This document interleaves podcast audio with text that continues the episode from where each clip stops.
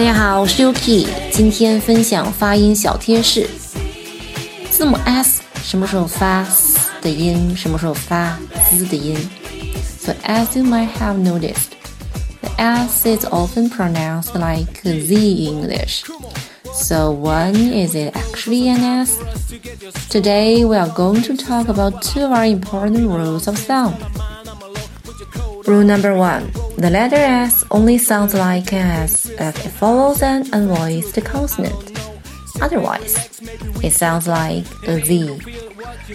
那字母 S 呀，它只有接清辅音的时候发 s 的音，其他情况下都发 z 的音。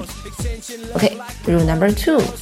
In English, most S's actually sound like a Z. 其实，在英语发音当中呢，大多数这个 S 呀。 发音都像这个 z 的音，那 s 它是清辅音，z 它就是浊辅音了。怎样区分清辅音和浊辅音啊？大家在发音的时候呢，把手放在声带这一块儿，如果发出这个音不震动声带，它就是清辅音；那震动声带，它就是浊辅音。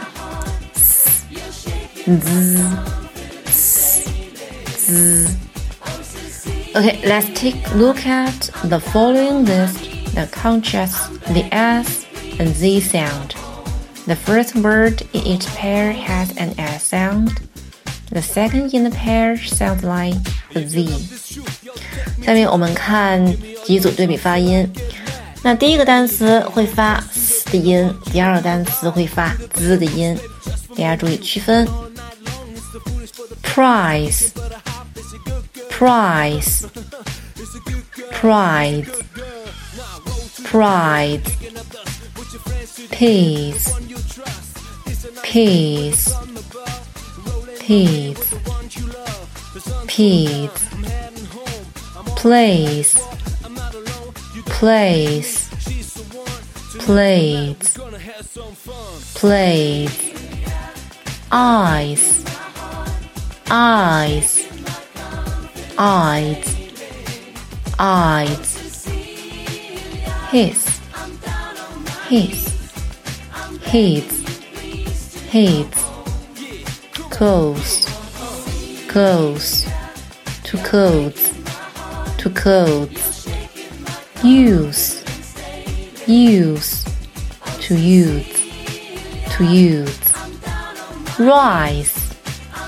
rise rides, rides, pace, pace, pace, pace。好了，那以上就是今天分享的全部内容。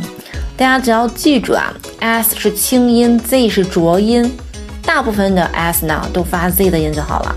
An s is hissed, while a z is buzzed.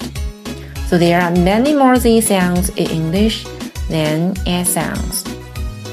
好，关于 s 是发还是发 z 的音，其实还有其他的规则啦。那又可以在以后的节目中也会和大家分享，大家要持续关注哦。我们下次再见，拜拜。